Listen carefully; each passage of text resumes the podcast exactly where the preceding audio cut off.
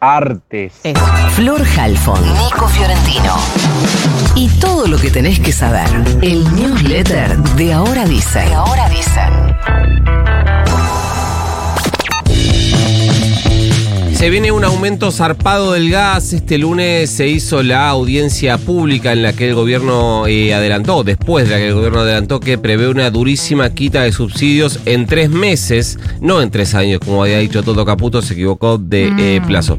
El argumento es que hoy se paga menos del 20% de lo que cuesta sobre todo la producción del gas y que todo el resto de subsidios habla de una eh, cobertura que paga más o menos el 17,5% que todo el resto de subsidios, por lo que se vienen aumentos muy, pero muy fuertes entre eh, febrero y abril. Puntualmente se va a quitar un 33% del subsidio por mes entre febrero, marzo y abril. Es decir, en abril estarías pagando eh, tarifa eh, completa.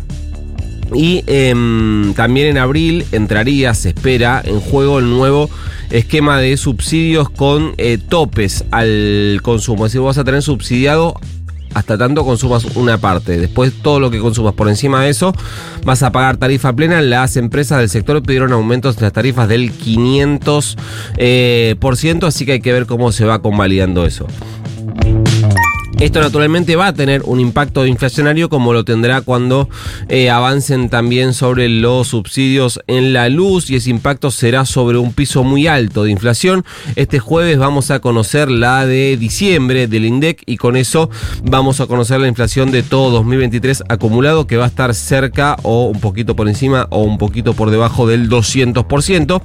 Pero ayer conocemos la inflación de Cava que suele ir bastante atada a la inflación eh, nacional eh, si bien dio menos eh, del 30%, lo que para mm, mi ley era un numerazo, eh, así que en la ciudad directamente habría que adelantar los carnavales, 21,1% fue la inflación porteña en diciembre, cerrando un 198,4% de inflación en todo 2023, diciembre-diciembre.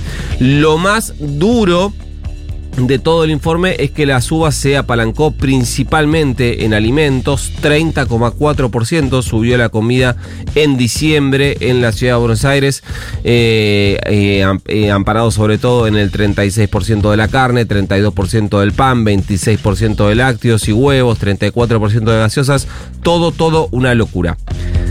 Se concretó finalmente la reunión del gobierno con el FMI, reunión que ambas partes consideraron positiva. Yo no recuerdo, lo digo siempre, antecedentes de una reunión que no hayan considerado positiva las partes cuando termine en ningún ámbito. Del, la verdad que la reunión fue una mierda. En lo concreto, se espera un comunicado conjunto para los próximos días. En general, cuando hay comunicado conjunto es porque se llegó a algún tipo de acuerdo. El gobierno espera el desembolso de 3.300 millones de dólares para afrontar los pagos de enero y cubrir la deuda con la CAF de diciembre, también tiene vencimientos en febrero, pero por ahora eso no se confirmó. El gobierno además busca un waiver del incumplimiento del tramo final de la gestión masa a cambio de un plan mucho más duro de ajuste fiscal. Dicen que el ajuste que propone el gobierno es cinco veces más duro que el que está establecido en el acuerdo eh, vigente.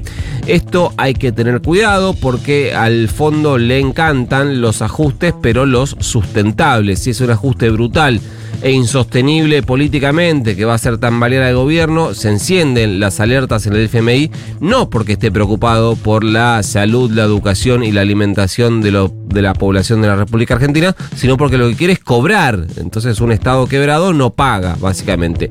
Igualmente hay dos o tres medidas del gobierno que forman parte del menú habitual, cosas que ya se vienen haciendo que ya se hicieron, la devaluación, la liberación de precios, la quita de subsidios, por ejemplo, así que el camino parece favorable para un nuevo entendimiento. Y por último, Hoy arranca finalmente el debate en diputados de la ley Omnibus. Será desde la 14, eh, desde las 14, en un plenario de tres comisiones. Espera la presencia entre hoy y el jueves de varios funcionarios y funcionarias del gabinete. Finalmente el gobierno aceptó enviarlos, algo que había limitado o que tenía la intención de limitar inicialmente hay en general un clima de acompañamiento al gobierno, dependiendo principalmente de cuál sea su disposición para aceptar cambios y sobre todo la profundidad de esos cambios a aceptar.